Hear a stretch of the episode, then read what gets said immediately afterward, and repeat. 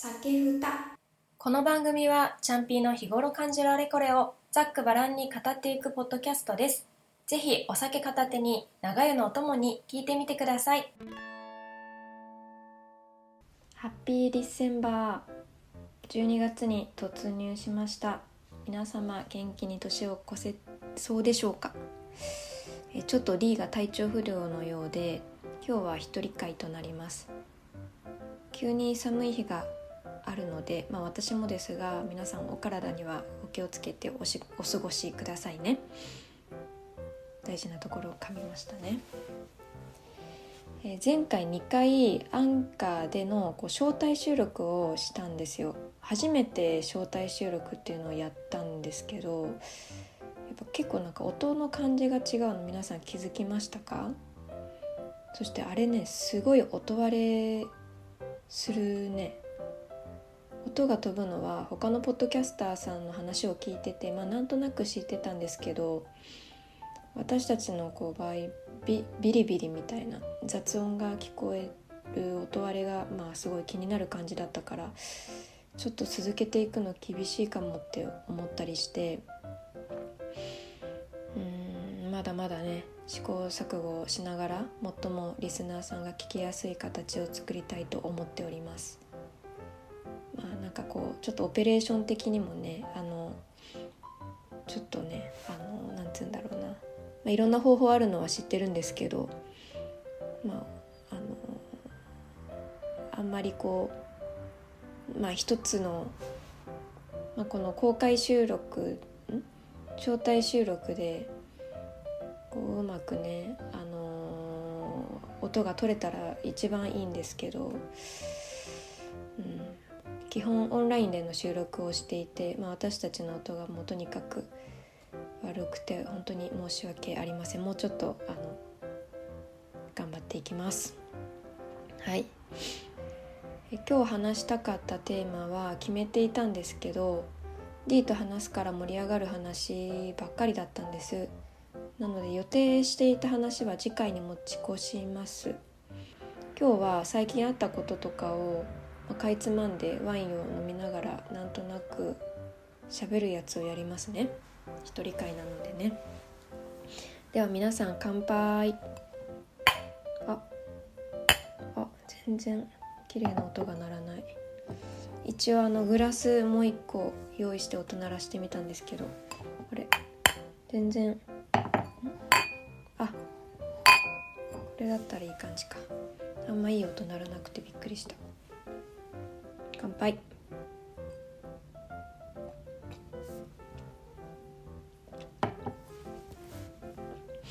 まあさっきねあのファミチキあファミチキじゃないかセブンの7チキ買って5時ぐらいまあ今日ちょっと早めに仕事が終わったんで5時ぐらいにあの夕飯を食べ始めたんです。早い時で、まあ、一人だったりする時はもう飲みたいって気持ちが結構こう先に来るから、まあ、夕方ぐらいからこう飲み始めて夕飯をちょっと作りつつ何かをつまみつつお酒を飲むっていうのをやるんですけど、えっと、正気のサタンっていうビールがすごい好きであの家にビールってあんまり置いてなくってあのでもすごいビールが飲みたいってなってワインはあるけどねビールがなくてちょっとこうお風呂入ってうわやっぱちょっとビール飲みてえなってなって唐揚げも行きたいけどなみたいな。近くのお肉屋さんがいつも美味しい揚げ物をあの出してるんですけどなんと今日は全部あの売り切れてしまっていたのでまあそっかじゃあコンビニ行くかってなってコンビニ行って7チキとあの、まあ、好きなビールを買って帰宅してすぐ開けて飲んでっていうのを夕方にやってまあサラダとかなんかつまんで食べて一旦お腹いっぱいになったんでちょっとこう休憩して今それでワイン飲んでるんですけどもうちょっとしたら結構まあ時間は経ちましたがもうまあ夜なんですけどね結構あの餃子でも焼こうかななんて考えちゃってますね。うん、でねこれねこの間ね彼がワインのイベントの仕事をやってきて4本くらいめっちゃいいワインチリワインを持ってきて帰ってくれたんですよ。ほぼは全部私が飲んじゃってるんですけどね。でこういうお土産がね一番ね私にとって嬉しいですよ、うん、でこんなにワイン飲んでても正直どこの国のワインが好きとかもないんですけどみんなはどうですかね。私は夏はスパークリングが好きだし、まあ、白もよく飲むし赤も好きだしまあ何でも飲むんですけどもし何かおすすめのワインがあったら DM やらで教えていただけると嬉しいです。絶対ね聞いてくれてる人ワイン飲んでる人いると思うんですよね。うん。まあなんかあんまり需要のない話ばっかりして申し訳ないんですけど。酒ふた。えっ、とまあすごい寒くなってきたからこれまでちょっとやってきた運動ができなくなってきて、まあ、これめっちゃ言い訳なんですけど運動ってみんな定期的にやってるかな？どうだろう？私はまあ前々から言ってたり、まあ、ツイッターでもランニング行ってますみたいな書いてるんですけど休みの日に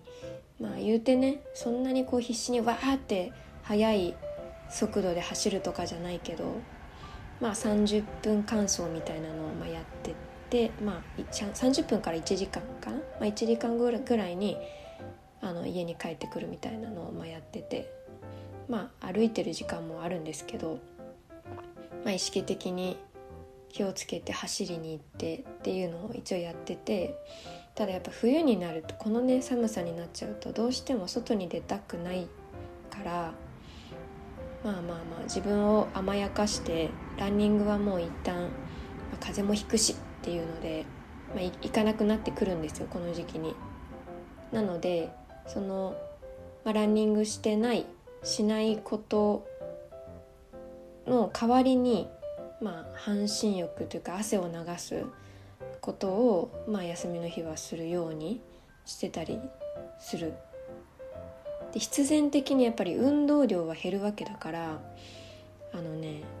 まあ、運動ランニングも運動ってまあ運動は運動なんだけどそんなに私筋トレするとかじゃないからまあそれであのやっぱりちょっとこうどんどんどんどんねわがままボディになってくる気がする。なんかちょっと、体重がすごい変わるかって言ったらそうでもないかもしれないけどなんかこう何？脂肪分がやっぱお腹周りに増えてる感じしてくるからなんか食欲の秋とか、まあ、冬は太りやすい正月もあるしねとか言うけどやっぱなんかいろんな理由がある気がするんだよね。まあ私は結論もう冬はいいやって別に着込むんだしそんなに気にせずまあ春暖かくなってから運動を始めてまた代謝も上げてまあ体もちょっと戻せたらいいかなみたいな甘い考えをしている、まあ、30代なんですけどなんかね運動ってすごいアクティブに続けていくっていうのは難しいよなって思うわ。本当にねジムですごい鍛えてる人とかって本当にまあただただ尊敬する。自分がやりたいとかなんか置いといてやるとかどうのこうのじゃなくて。ただそういう意識でなんかこうポジティブな理由で楽しんでジムに通えてる人はまあ羨ましい。そういう感情に私はなれないからね。まあちょっと運動の話なんですけど、まあ、ただ私の理想は、まあ、30代40代50代になってもずっとまあ、体型をキープというか、まあ、できるだけこう、まあ、年を取りながらその年相応の体にもなりながらでもちゃんと、あのー、まあ、余分な脂肪とかは燃焼していくような人になりたいなとは思ってるから、ねまあ、代謝落ちるし太ると思うけどちょっとまあ意識していこうかなとは思ってます。酒ふたでねちょっと話が変わるんですけどまた。あのイカゲームザ・チャレンジって知ってますか？イカゲームってそもそもみんな見てたかな？でもだるまさんが転んだのさあの女の子の怖いやつなんかとか、まあ、韓国のドラマですよっていうのはみんな知ってると思うけどネットフリックスかあの入ってる人じゃなくても、まあ、話題になってるから知ってる人はほとんどだと思っているんだけど、まあ、普通に普通にというか私もイカゲームは見てて彼もすっごい大好きででなんかまあ本当にすごい面白かったかって言ったらなんか本当にグロかったりしたからなんか私にすごいヒットしたかっていうのはちょっとあれなんだけどでなんかちょっとやっぱ気になっちゃってイカゲームザチャレンジ今新しくやってる本当にこうあのー、リアルなイカゲームあのー、見てみたいってなんかさっきなってでそのそれこそお風呂に使ってる時に1話目見てたんだけどほんとなんか過酷ですよね。あれにみんなだったら参加したいって思いますか？って。ね。大金をもらえるって。でもあれでしょ？400何十人の中から1番にならないとお金をもらえないわけだしなんかそこまでして本当にリアルでまあテレビとかテレビっていうか撮影のまあ会社とかいろんなスポンサーとか守られてるってね、まあ、言われてたとて精神的苦痛は普通にあるじゃないですか。本当に殺されるわけではないんだけど。でもねっていう。結構しかも初めて初めましてっていう人たちと、ね、一緒にチームになったりまあお互いをどんな人なのかっていうのをなんか見極めながら前に進んでいってでまあはたまた、まあ喧嘩してというか脱落するか仲間になるかどっちにしてもすごい精神的に追い詰められちゃうからさまあ、これが世界的なものだし、まあ、地上波世界のネット上に配信に載った上でもいろんな反響があっていい人もいれば悪い人もいる気がするからなんかそういう意味で心配になりながら見てる。だけどあまあね、純粋にイカゲームのファンとかだったらねチャレンジしてみたいっていうのは分かることではあるけどなんか、まあ、見てない人にとってちょっとネタバレになってしまうのであれなんですけどなんかその第1話の中で、あのー、クッキーのゲームのそのチーム分けのタイミングで4人ね同じ意見でそのマークを決めないと丸か三角か星か傘マークかみたいな。そこでちょっとバトって2分間だったっけな？話し合って自分のマークを決めるんだけど。まあみんなが納得しなかったらみんなが死ぬっていうさ。すごい心理戦だし怖いよね。本当に人型人柄が出るし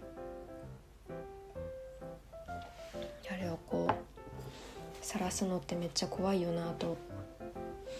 まあ、思って見てましたけどハラハラするけど。でもちょっとあれだねやっぱ2話目気になっちゃってる自分もいます。ちょっと見ちゃうかもしんないなこれ配信終わった後、うん、